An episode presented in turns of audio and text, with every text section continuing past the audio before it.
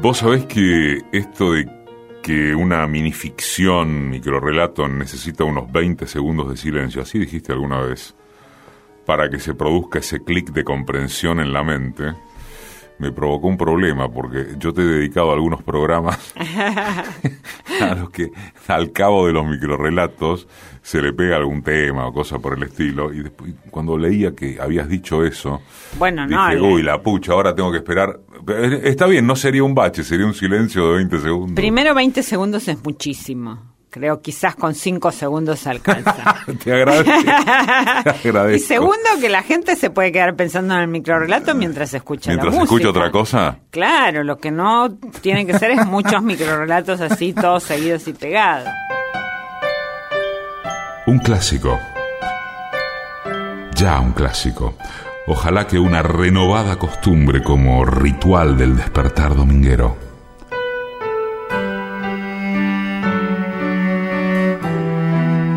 Domingos, 11 a 12, un programa de entrevistas. Decime quién sos vos. Escritora, la reina del microrelato, como le dicen en España, Ana María Shua. Hoy cuenta quién es. ¿Da mucho trabajo escribir o es algo que en tu caso sale espontáneamente y después simplemente tenés que perfilarlo? No, da trabajo, da trabajo, nada sale espontáneamente. Eh, quizás hay otros autores a los que sí, hay autores que dicen que las ideas eh, los persiguen o, o, o, les desbordan. A vos no. No, no es mi caso. Yo tengo que salir a buscar las, las ideas, sí, y, y las historias. y lo, lo, que se me da es la escritura, ¿no? El oficio, el... Eh, Pero la idea, siempre. la idea te cuesta encontrarla. Pero la idea me cuesta encontrarla, claro. ¿Y cómo seguro. la encontrás? ¿Te sale Eso espontáneamente? Es... ¿Buscas que te salga por algún tipo de mecanismo que puedas contar? Es muy misterioso, pero sí utilizo distintos recursos. Por ejemplo, en una época cuando escribía microrelato, eh, lo que hacía era leer otros libros de microrelato. ¿Leías otros libros de microrelato? Claro, leía microrelatos. Leía microrelatos muy buenos, excelentes, maravillosos. Leía a Kafka, Borges, a Italo Calvino, y eso me hacía bien y de pronto me disparaba ideas. Leer otros microrelatos me disparaba ideas para los míos. Después me di cuenta que no necesitaba que fueran buenos microrelatos. Leer malos microrelatos también me servía para dispararme ideas. De pronto encontraba en algunos textos malos y mal resueltos alguna idea ahí escondida que el autor no había sabido descubrir o aprovechar y track, eso me disparaba el mío.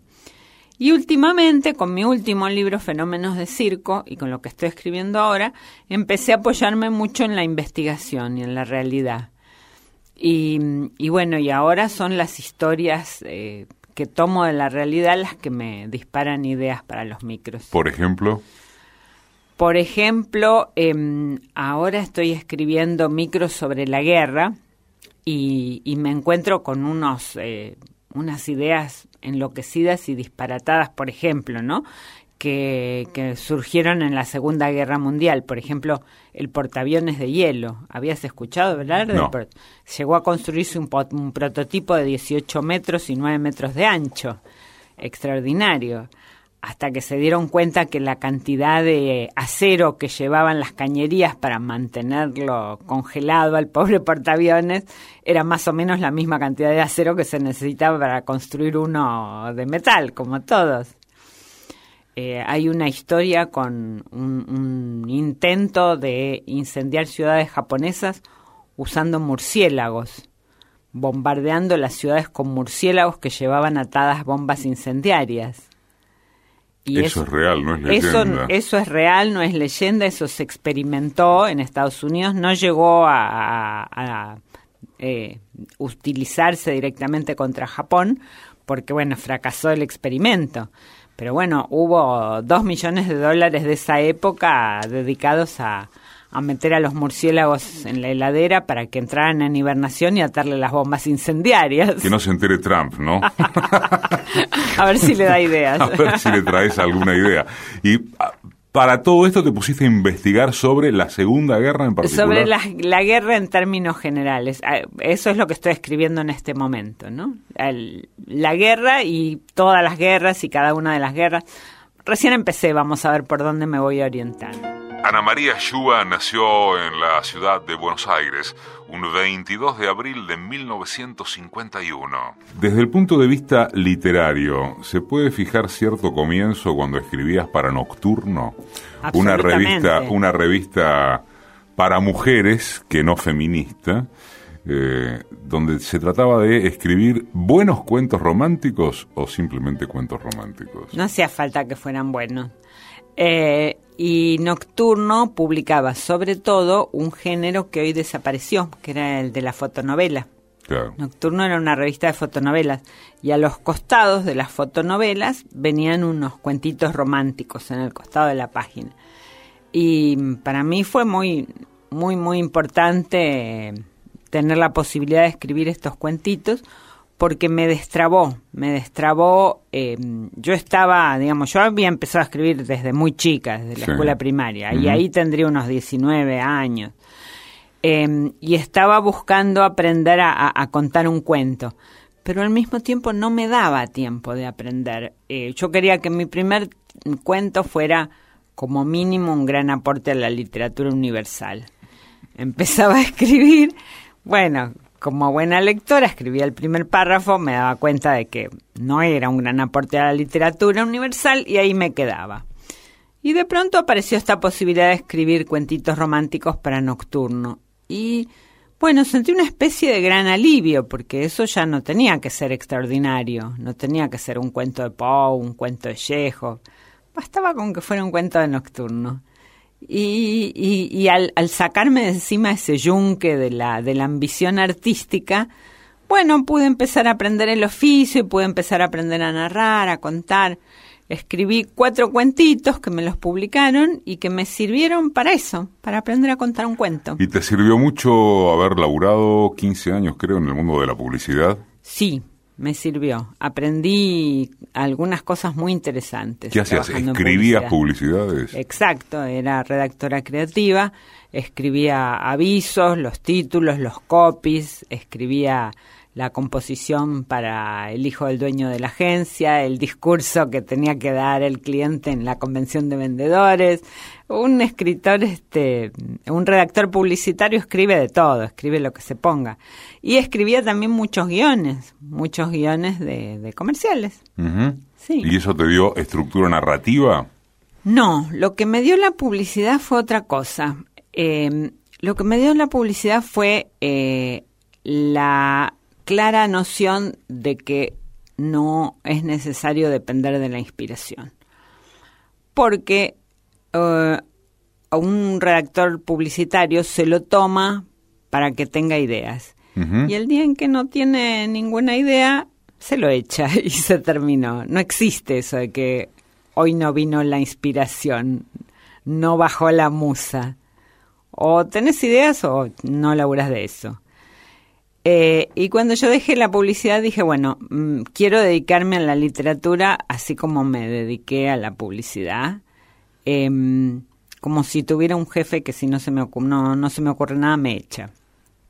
Em, en realidad yo ya estaba, yo ya en esos 15 años ya fui publicando mis primeros libros y, y verdaderamente me di cuenta de que cuando la inspiración existe, pero cuando no viene, con esfuerzo, con trabajo, mucho más lentamente, mucho más penosamente, se la puede imitar. Y el lector no tiene por qué darse cuenta. Imitar. Sí, imitar, imitar a la inspiración. Es una interesante frase. Sí, claro. No es exactamente lo mismo, uno lo sabe. Em, pero es algo parecido y funciona y sirve. Un hombre sueña que ama a una mujer. La mujer huye. El hombre envía en su persecución los perros de su deseo. La mujer cruza un puente sobre un río. Atraviesa un muro. Se eleva sobre una montaña. Los perros atraviesan el río a nado. Saltan el muro y al pie de la montaña se detienen, jadeando. El hombre sabe, en su sueño, que jamás en su sueño podrá alcanzarla. Cuando despierta, la mujer está a su lado y el hombre descubre, decepcionado, que ya es suya.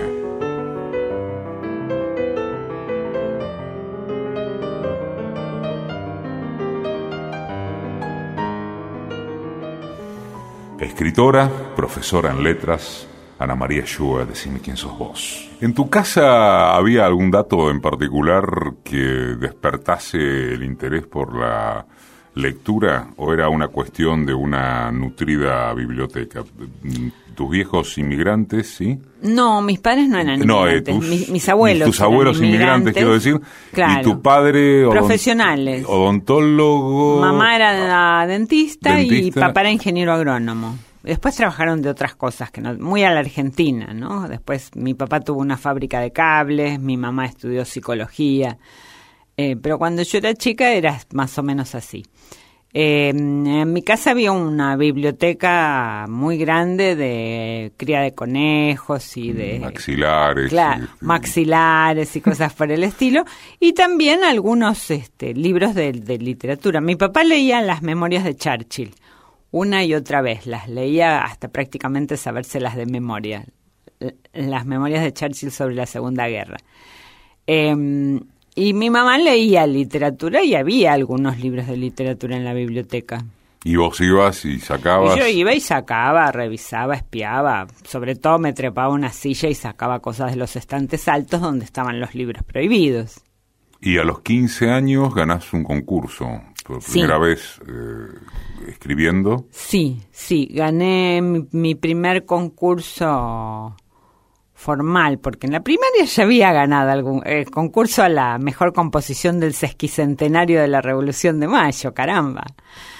Eh, pero bueno, gané un con pequeño concurso. El concurso no era pequeño, era un concurso de fondo de las artes. Lo que era pequeño era mi premio, que creo que era una tercera mención, una cosa así. Era un pequeño préstamo para publicar el libro, un libro de poesía, El Sol y yo. Y ahí seguiste o em- hay- un parate y después retomás la, la escritura al. Eh, ahí seguí tratando de escribir poesía. Ajá. no mm, me resultaba difícil después después del libro. El libro fue un, un éxito en cierta manera. También al año siguiente me dieron la faja de honor de la SADE. Pero también fue una especie de fracaso porque bueno en, en ese momento descubrí que la que la poesía no se vendía que no le interesaba a nadie. Eh, y bueno fue casi una una sorpresa para mí y, y yo misma me di cuenta que, que la poesía no era lo que yo tenía más ganas de leer. Y uno tiene que es- escribir lo, lo que le gusta leer. Y empecé a luchar por escribir eh, prosa, por escribir cuento, por narrar. Ah, Yo prosa escribía, escribía unas hermosas prosas poéticas, bien escritas, todo, pero no sabía contar un cuento, no sabía narrar. Y me llevó muchos años, ah, no se nota porque empecé todo muy joven, pero me llevó muchos, muchos años aprender a narrar. Estamos con vos por Facebook en Decime quién sos vos, programa de radio. Creo que era Abelardo Castillo quien decía, y si no en todo caso la frase me parece muy atractiva, eh, las novelas ganan por puntos y los cuentos ganan por nocaut. Sí. ¿Estás de acuerdo?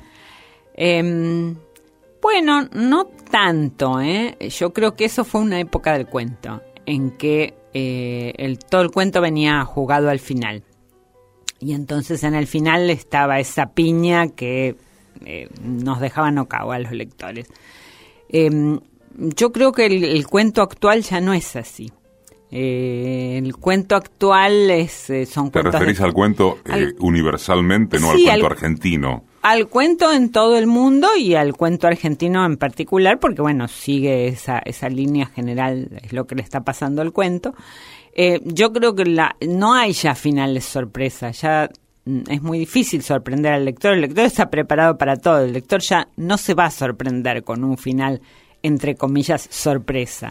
¿Por? Em, Porque ya dem- circula, porque ya conocemos todo. demasiado. Clalo, circularon demasiados esos Pero eso finales. supondría que ya está todo inventado, estructurado. Las sorpresas. la sorpresa, la sorpresa de la última línea, ese punch final, eso, sí. ¿No hay más? Y prácticamente no hay más porque, mm, digamos, perdió la gracia. ¿Es malo o es bueno?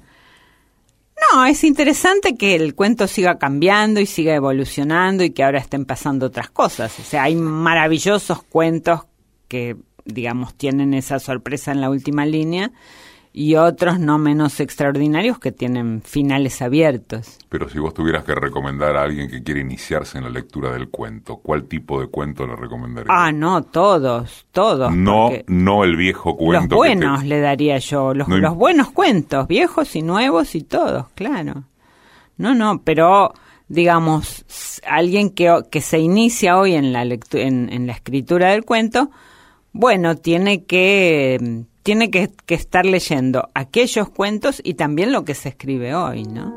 En 1967, cuando tenía apenas 16 años, Ana María Yúa publicó su primer poemario, El Sol y Yo, que la hizo merecedora de la faja de honor de la Sociedad Argentina de Escritores. ¿Ejemplos de, de ambos? ¿De los viejos y de los nuevos? Sí, bueno, hay muchos este, cuentos de, Cortázar que están jugados a, esa última línea em, y casi por contagio los de Abelardo Castillo. Em, y bueno, Fontana Rosa decía que él si no tenía, primero tenía que saber el final y si no, no podía escribir el cuento. O sea, primero tenía el final y después escribía el cuento para llegar a ese remate. Em, pero, pero bueno, hay hoy muchos otros autores que están escribiendo. Hoy hay eh, Samantha Schweblin, eh, gente muy joven te estoy hablando, ¿no? Para mí, alrededor de 40 son niños. Eh, Federico Falco, Samantha Schweblin, Mariana Enríquez, hay una cantidad de autores, Selva, Selva Almada, una enorme cantidad de autores jóvenes muy interesantes y que están renovando el cuento argentino. Eh, me, interesó, me engancho con esto de si no tenés el final no podés escribir, si no me importa. Eh, también alguna vez dijiste algo así como que si, aun cuando vos decidieras, vos Ana María, sí. Eh, que en la página 7 se suicida el personaje. Sí. Y llegás a la página 7, en la página 7 o al comienzo, no importa. Sí, sí y resulta que no lo suicidas al personaje porque te diste cuenta de que esa, esa relación entre en qué se transforma lo que vas escribiendo, eh, eventualmente contrario a la decisión previa que tenés antes de escribir, me, me, interesa y creo que a, todos quienes nos escuchan le, le, puede interesar que desarrolles cómo es. Claro, claro, seguro, sí, es muy interesante. Porque cuando uno, uno va escribiendo, va dictando ciertas leyes, el texto se va estructurando de acuerdo a ciertas leyes que uno mismo va dictando. Y cuando uno avanzó un poco, no puede contradecir esas leyes, ni siquiera el autor las puede contradecir. Eh, uno puede, bueno, tirar toda la basura y empezar otra vez. Dame ejemplos de un par de leyes como para ubicarnos más. Bueno, concretamente, vos decidiste que el, que el personaje se va a suicidar en, el, en la página 7, eh, pero en las siete páginas anteriores que escribiste, no diste buenas razones para que el personaje se suicide. El personaje no está lo bastante deprimido, está, digamos, eh, tiene ganas de vivir, acaba de conocer a una chica este, muy simpática y que le levantó el ánimo y bueno, el personaje no se quiere tirar por la ventana, ¿qué vas a hacer? Pero no es que el personaje se revela exactamente como dice alguna gente, sino que bueno, son las ciertas este, características del texto que vos fuiste armando, organizando, dictando y, y bueno. Pero si vos habías decidido que el personaje se suicidara, ¿No se supondría que en las primeras siete páginas, para el caso, vos conducís al personaje a que se deprima? No siempre uno logra seguir rigurosamente el plan que se había trazado previamente. Eh, es muy interesante esto, porque a veces uno cree que ya tiene toda la historia escrita, el cuento, la novela o lo que sea. A veces uno cree que lo tiene en la cabeza hasta con las palabras puestas. Y no es así. Cuando uno empieza a escribir, empieza una suerte de lucha contra las palabras eh, y las palabras van imponiendo y, van tomando sus propias decisiones y de pronto uno se encuentra avanzando por un camino que no era el camino que, con el que había decidido, por el que había decidido que, iba a recorrer cuando empezó a escribir. ¿Cuántas veces te sorprendiste con eso? Con vos mismo. Muchas, con todas, con todos los textos Mm, yo creo que todos mis cuentos, todas mis novelas, eh, no te puedo decir que sean diferentes de lo que me había, no todas son diferentes de lo que me había propuesto originalmente, pero todas en algún momento me dieron alguna sorpresa. Para escuchar de vuelta las entrevistas, bajarlas, guardarlas, como quieras, es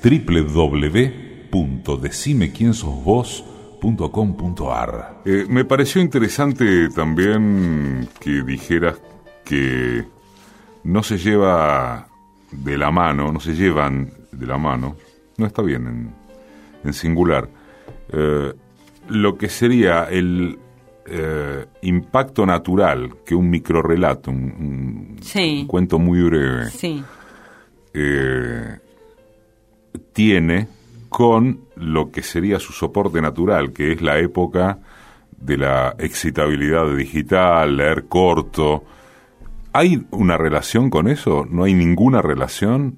Se supone que como todos estamos más apurados, más vertiginosos, más surgidos, más ansiosos, más histéricos, lo que vos quieras, el tema del uso de las redes, este, los pocos caracteres y demás se deberían llevar fantástico con mm. justamente aquello que te destaca, que son los microrelatos, entre otras cosas. ¿Y no es así? Ojalá fuera así, porque entonces vos mirarías la lista de bestseller, claro. mirarías la lista de bestseller y habría libros de microrelato en la lista de bestseller. Y no hay. Y las editoriales se pelearían por ah, este, publicar libros de microrelato. En realidad yo soy una de las poquísimas autoras argentinas que, que consigue publicar microrelato en una editorial sin pagar, sin que no sea una edición de autor.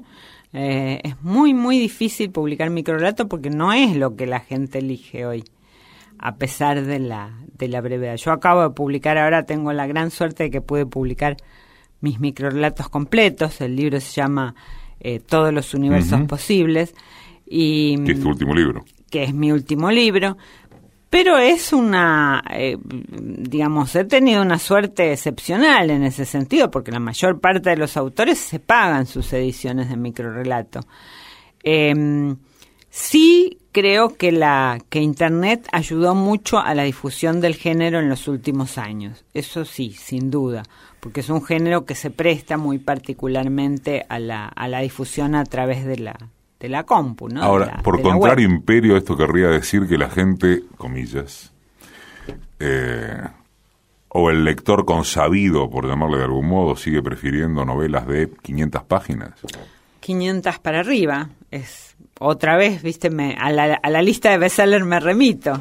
La gente prefiere novelas muy largas, porque las novelas, la, la gente que lee poco, prefiere leer novelas muy largas. A ver.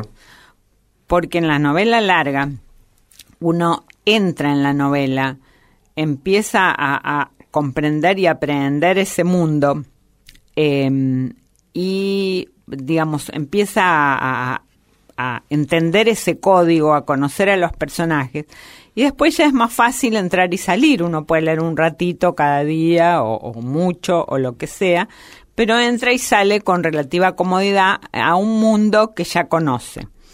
Con los cuentos bueno, ya hay que hacer un esfuerzo adicional. Uno hace todo el esfuerzo de entrar en el mundo de un cuento, a las 10 páginas se termina y tiene que entrar otra vez.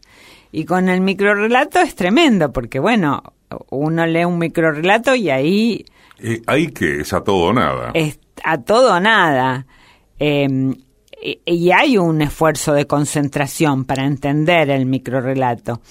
Eh, y cuando uno termina de entenderlo, se terminó y, tiene que empezar otro y hacer otra vez ese pequeño esfuerzo. O sea, el tenés que laburar. Hay que laburar un poco más. Con el microrato hay que laburar un poco más, sí. Y tampoco son libros que se puedan leer todos seguidos, porque incluso a, a los mejores de, lectores de microrelatos nos pasa que después de leer 10, 15 microrelatos, se siente una especie de, de, fatiga, ¿no? Y uno eh, lo tiene que dejar descansar y después este, empezar otra vez. Uno no se sienta y se lee de un tirón un libro de microrelatos, ¿no? De 200 microrelatos. Porque, por eso, porque deja de entender lo que está leyendo. ¿En ese sentido es parecido a la poesía? Absolutamente, claro. Sí, es parecido a la poesía. Ninguna tiene tanto éxito como la que no está. Aunque todavía es joven, muchos años de práctica consciente le han perfeccionado en el sutilísimo arte de la ausencia. Los que preguntan por ella terminan por conformarse con otra cualquiera, a la que toman distraídos, tratando de imaginar que tienen entre sus brazos a la mejor, a la única, a la que no está.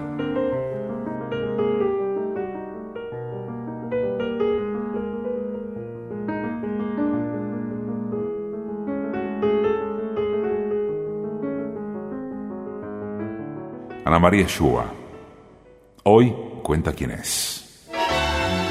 Desde 2009, Decime quién sos vos. Un programa de entrevistas. Domingos, 11 a 12. Decime quién sos vos.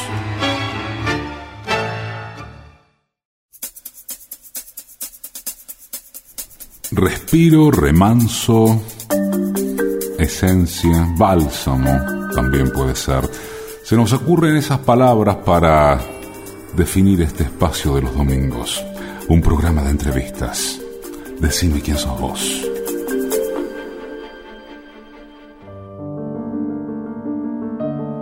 Plaza Pública. Guardián enamorado de Casuarina, secretamente incluso para sí mismo. Recorte del presupuesto municipal. Guardián trasladado a tareas de oficina.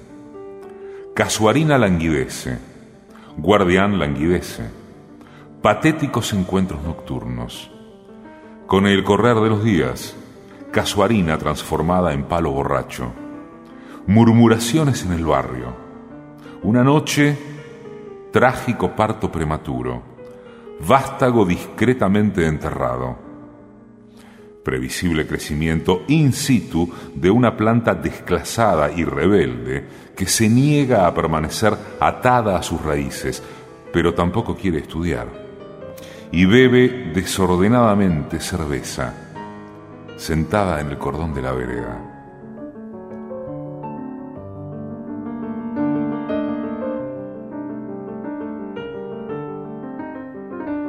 Ana María Yuba del libro Botánica del Caos, Amores entre Guardián y Casuarina.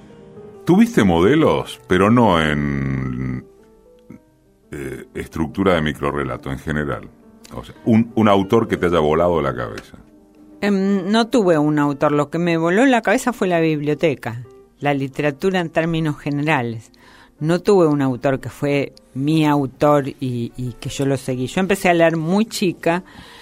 Eh, no leía nada excepcional ni extraño, leía lo que toda mi generación, la colección Robin Hood, eh, leía las, las revistas mexicanas, eh, y como debía tener como 10 años cuando descubrí una antología de cuentos maravillosa. Walsh. Que hoy sé que la escribió Walsh, claro, la antología del cuento extraño, que fue para mí una entrada extraordinaria al universo de la literatura fantástica en una edad en que todavía no me fijaba en los nombres de los autores. Yo ni sabía quiénes habían escrito esos cuentos ni me interesaba. leía por el puro gusto, placer y alegría de leer, claro. Shua estudió en la Universidad de Buenos Aires, donde se graduó como profesora en letras y obtuvo además una maestría en artes y literatura. ¿Cuánto... Siempre me, me, me interesa muchísimo preguntarle esto a los escritores y a los actores o actrices. Em, aunque la pregunta es, es válida para cualquier profesional de la creación, supongo yo, o del arte. Y alguno me dirá, bueno, para cualquier profesión. ¿Cuántos aspectos de tu vida personal, buenos o malos, eh, influyeron en tus momentos o tus calidades literarias? Em, bueno, eh, esto se tiene dos respuestas en relación con dos tipos de relación que hay entre la vida personal de un escritor y lo que escribe. Por un lado hay muchas cosas que me, que me pasaron concretamente a mí que después se convirtieron en literatura. Un escritor es un poco como un vampiro de la vida, ¿no? Uno eh, vive y se mira vivir al mismo tiempo y, siempre está pensando, oh caramba, ¿cómo escribiría esto? Por una parte. Y por otra parte está el tema de que eh, en qué momento psíquico uno se siente en condiciones de escribir. Hay gente, hay algunos autores que prefieren escribir en medio de las más terribles tormentas personales. Em, y otros como yo, yo tengo que tener cierta tranquilidad. Si estoy mal, si estoy muy angustiada, no puedo escribir.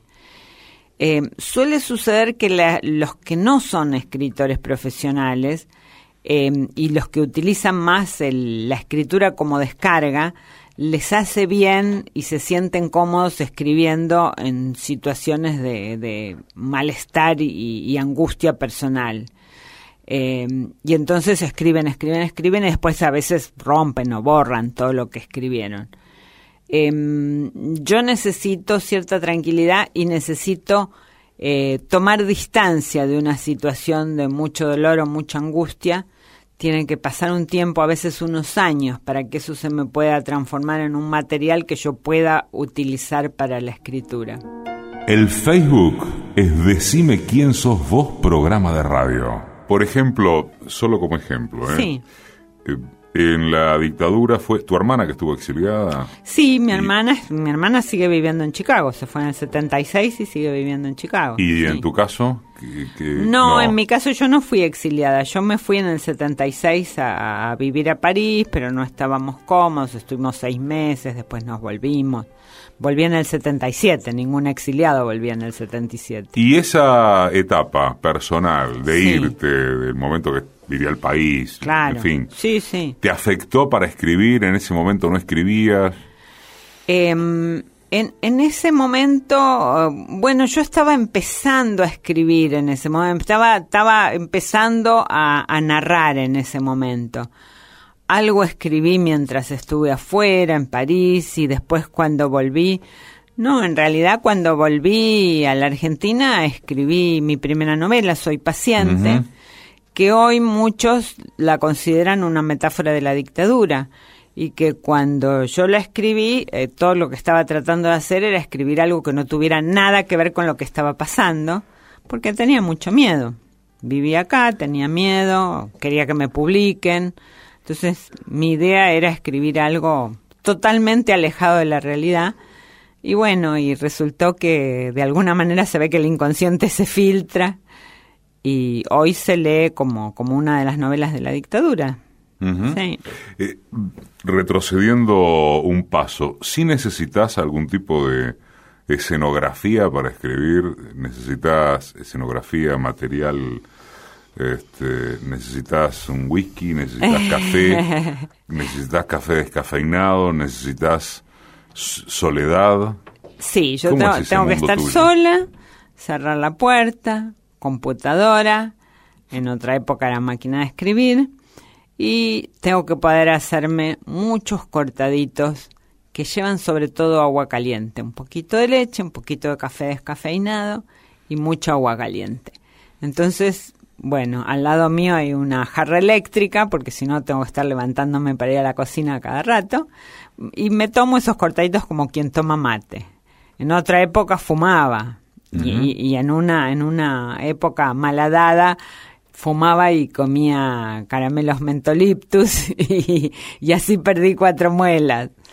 Eh, hoy me, me, conformo con los cortaditos, me entretengo con eso. es más saludable. Es más saludable. Eh, en tu novela Hija, eh, hay, hay un tema muy complicado eh, que tiene que ver con descubrir que un hijo es una mala persona, ¿no? Sí, tremendo, claro. ¿Cómo se te ocurre ese tema?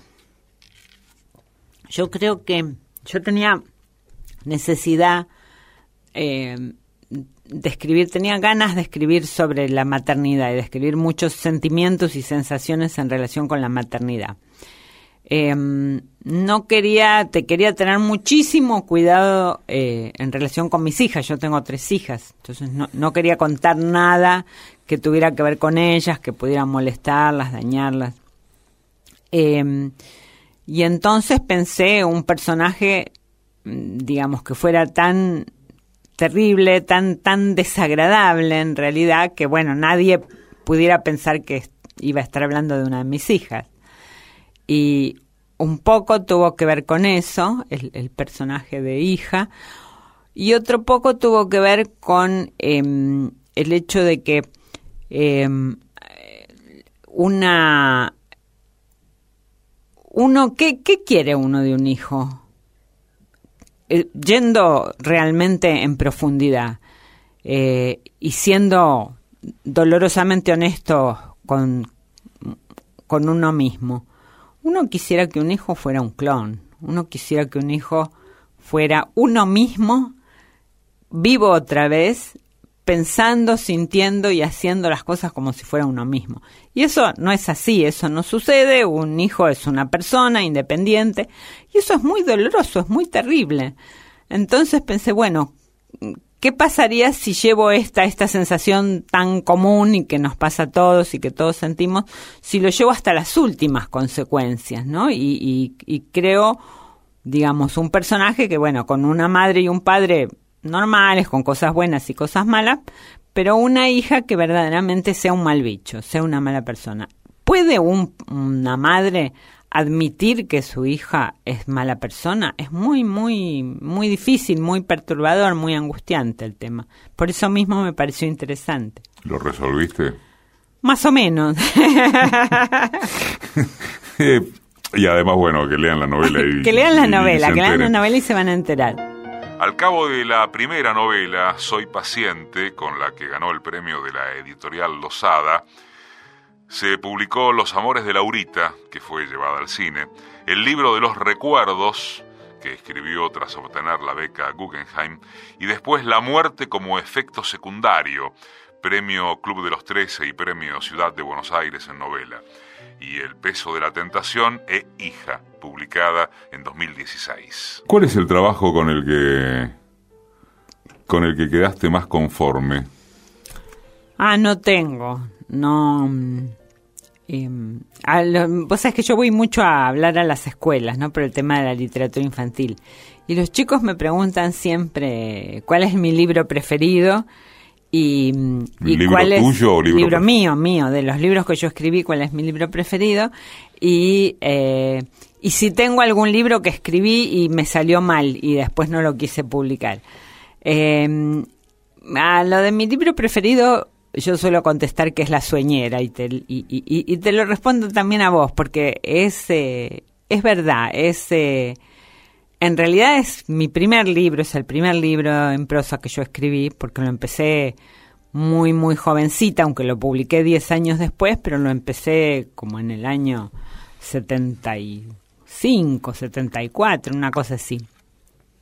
Eh, es microrelato, es mi primer libro de microrelato, y está escrito con esa especie de espontaneidad y de inocencia y de alegría con que se escriben los primeros libros. Eh, es un libro que, en el que, por ejemplo, todos los textos están numerados porque se me ocurrió que eh, se me dio la gana que los textos estuvieran numerados. Hoy no haría eso porque sé que eh, mis microrelatos después se publican en antologías y en las antologías necesitan un título. Pero en ese momento ni se me cruzaba por la cabeza que me iban a publicar en antología. Yo no había publicado nada, salvo aquel primer libro de poesía. Eh, hoy no, no trabajo mucho con juegos de palabras, trato de evitarlos, porque sé que no se pueden traducir. Y yo tengo muchas traducciones de los microrelatos. Y en la sueñera, bueno, tampoco, digamos, no, no había pensado que alguna vez alguien iba a tener que traducir eso y entonces trabajaba con una enorme, enorme libertad.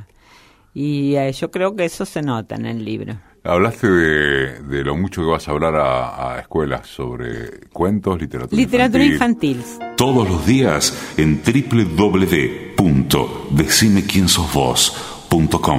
www.decimequiensosvos.com.ar. Háblame de las reglas de la literatura infantil, porque es un tema del que alguna vez te, escuché hablar y te leí y me pareció muy eh. interesante lo que decís a propósito de eso, ¿no? Entre otras cosas que eh, el, eh, al, adulto le tiene que gustar la literatura infantil, el cuento que lee, porque si no... Tal cual, si el adulto se aburre, el chico se va a aburrir también. Por eso yo digo a veces que la literatura infantil es una literatura que también le gusta a los chicos. y eh, es, es literatura, tiene que ser literatura, tiene que tener Em, tiene que ser algo perturbador, eh, tiene que tener conflicto, tiene que haber drama, tienen que suceder cosas graves, cosas importantes. Uno no, no puede armar un cuentito con pavadas porque eso no le interesa a nadie. Tiene que haber cuestiones de vida o muerte, como hay en Caperucita Roja. Eh, el error en mucho en mucha literatura infantil, bueno, en mucha mala literatura infantil para el caso sería eh, no es también el tema de buscar siempre la, la moraleja, la, enseñanza, eh, el, eludir esto, que haya el conflicto por el conflicto mismo. Em, esto pasó, fue una, hubo una época de literatura infantil en que sí venía con mucha moraleja y mucha moralina y después le siguió otra época en que, em, y todavía hay bastante de eso, en que simplemente cambió la moraleja, las moralejas se ayornaron, pero, pero digamos, seguían estando presentes, ¿no? Se, y, todavía hay mucho de eso, hay mucho, mucho libro para chicos en que eh, se ensalza lo políticamente correcto y, bueno, y eso, eso también es moraleja. Cuando vas a los colegios, ¿de qué hablas? Bueno, los chicos me hacen preguntas. Yo no, no, no digo discursos, no, no, no los aburro, este, dando, tratando de dar clases magistrales. Los chicos me hacen chicos a los que, por ejemplo, se les dio primero el laburo de leer alguno de tus cuentos. Primero leyeron. ¿Cómo funciona eso? En cada escuela es distinta porque hay algunas escuelas donde los chicos lo que quieren es mostrarme lo que ellos hicieron con mis cuentos. Eh, y otras veces me hacen preguntas, me hacen preguntas y eh, las preguntas curiosamente son siempre muy parecidas. Yo estoy un poco cansada de ir a las escuelas. Eh, los chicos me preguntan cuántos libros escribí, cuánto tiempo me lleva a escribir un libro, eh, cómo empecé a escribir, en qué me inspiro. Eh, y más o menos siempre, siempre son las mismas preguntas. Pero también hay sorpresas y la última vez me hicieron una pregunta que me dejó pensando. una chiquita como de quinto grado me preguntó eh, ¿qué aprendiste de tus libros publicados? Y bueno, todavía no tengo una buena respuesta para esa pregunta. El máximo reconocimiento a Ana María es en el área del microrelato. Tanto es así que en España la llaman la reina del microrelato y en México hace un año recibió el premio hispanoamericano Arreola de microrelato en su primera entrega. ¿Te interesa la literatura fantástica? Sí, absolutamente. ¿Por qué la rioplatense en particular tiende o, tuvo una marcada influencia de la literatura fantástica? No sé exactamente, porque toda la literatura latinoamericana está muy impregnada de, lo fantástico, excepto la peruana. Los peruanos son rigurosamente realistas, pero fuera de la, de la literatura peruana, eh, toda Latinoamérica tiene una impronta muy fuerte de, fantasía.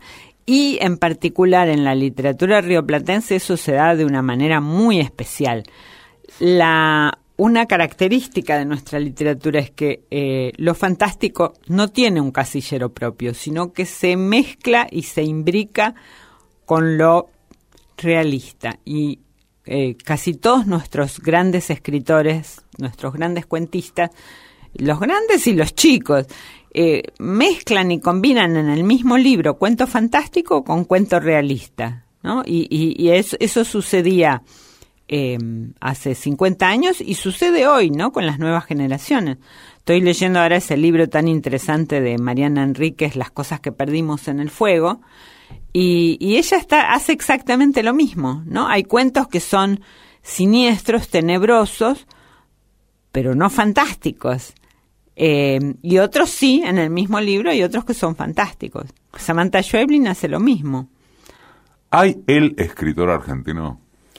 No, y menos ahora, y menos ahora que son tantos. Eh, cuando yo empecé a escribir en, en, en, los, en los 80, cuando publiqué mi primera novela, eh, bueno, éramos relativamente pocos y claro, en la época de la dictadura los que empezábamos a publicar en ese momento éramos muy pocos. Eh, y entonces en ese momento quizás sí hubiera más un perfil de, escritor argentino. Hoy no, porque hoy tenemos un semillero inmenso. Hay cientos de muchachos y chicas jóvenes que están produciendo una literatura nueva, muy interesante, con otro, otra sensibilidad. Se están despegando por fin de Borges y de Cortázar. Y, y, están haciendo unas cosas muy raras, muy interesantes, y cada uno a su manera, ¿no? ¿Por qué dijiste por fin? Porque mi generación quedó muy pegada, sobre todo a, bueno, a los dos, a Borges y a Cortázar. Eh, contra Borges uno podía de algún modo rebelarse, porque Borges se ponía en el papel de padre, pero Cortázar era más peligroso todavía, porque era como un hermano mayor, y en un hermano mayor uno no se revela, más bien se lo imita. Eh, así que yo celebro, ¿no? Que yo creo que el único que logró despegarse de ese juego eh, fue Manuel Puig, que es otro de los grandes grandes. Eh, y, y, hoy las nuevas generaciones, bueno, por supuesto que han incorporado a Borges y Cortázar y Puig y todos los demás, eh, pero también se han despegado, ¿no? Y van, van por otros caminos. Los libros de Ana María Yuba han sido publicados en Brasil, España, Italia, Francia, Alemania, Corea y Estados Unidos. Y en 2014, Yuba recibió el premio Conex de Platino y el Premio Nacional de Literatura. ¿Quién consume ese, ese semillero? A ese semillero. Bueno, eh, hay lectores para esa literatura, hay mucha gente joven que, que, que, lee, hay una cantidad muy grande, y esto es muy interesante, de nuevas pequeñas editoriales que van acompañando ese fenómeno de los nuevos escritores, algunas son cooperativas, Hoy ya no es que ya no me acuerde los nombres de los, de los títulos de los libros o los nombres de los escritores, ya no me acuerdo ni los nombres de las editoriales, porque son verdaderamente cientos de, de pequeñas editoriales, o por lo menos decenas, digamos. Eh, ¿Ese es un feliz fenómeno argentino? ¿O? No, eso se está dando en todo el mundo porque bajaron los costos editoriales. Eh, y, y, bueno, y hoy hay, hay posibilidades, digamos, las pequeñas editoriales tienen también posibilidades de distribución y, y, pueden llegar y hacen eh, y pueden darse el lujo de hacer tiradas chicas. Entonces, de pronto hay editoriales que hacen tiradas de 300 ejemplares, 500 ejemplares, pero esos libros circulan. Eh, los escritores jóvenes, nosotros, mi generación, miraba mucho a los mayores y a, entre nosotros nos mirábamos con más desconfianza. Hoy la, los escritores jóvenes eh, se miran y se leen mucho unos a otros dentro de la misma generación y hacen muchas lecturas y hacen encuentros y, y, mueven a un público, una cantidad de gente joven que los lee muy interesada. ¿Alguien de ellos vive de esto? No tengo la menor idea. Me parece que sí, que ya hay algunos que sí viven de esto porque son muy, muy buenos y se volvieron internacionales. Como, ¿qué te puedo decir? Hernán Roncino, creo que ahora está cumpliendo 40 años y ya está publicado por Gallimard y ya es un autor internacional. Samantha Schweblin, eh, la misma Mariana Enríquez. Uh -huh. este, bueno, ellos tienen también esa posibilidad hoy, ¿no? Que nosotros no teníamos de publicar en el exterior. Eh, en ese sentido, el mundo se abrió más y hay más traducciones y los libros viajan mucho más. Eh, esa es una ventaja que tienen. Eh, ¿Qué te significó haber llegado eh, al cine con los amores de Laurita cuando se, se, hace, se hace la película, no digo para algún Sí.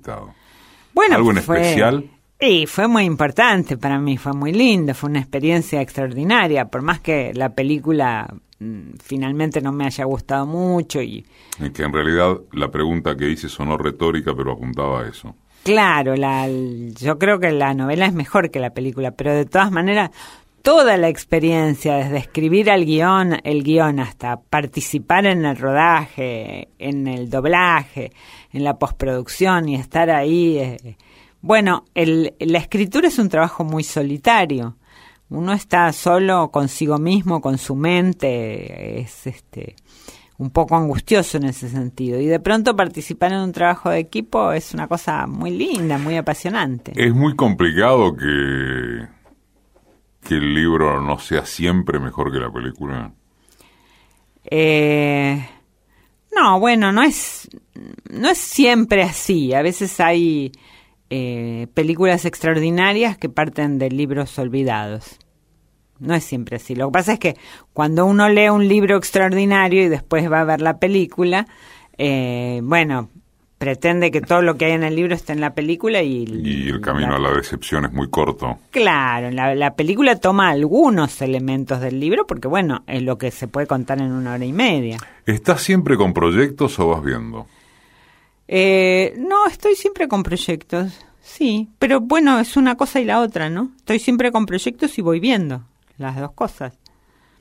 Sí, eh, ahora estoy, te digo, escribiendo un libro nuevo de microrelatos que acabo de empezar, pero bueno, quisiera, quisiera poder ponerme a escribir cuentos, a ver si, si puedo retomar el cuento largo que me gusta mucho. Decime quién sos vos. Ana María Shua. Y Sufi, escritora. Ese es mi título de nobleza. Ana María Shua.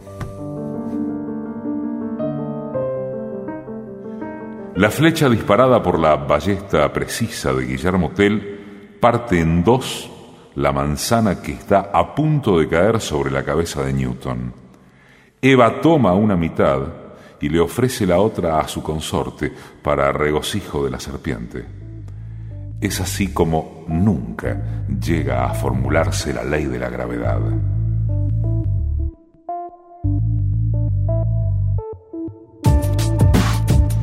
Edición y concepto sonoro, Mariano Randazzo.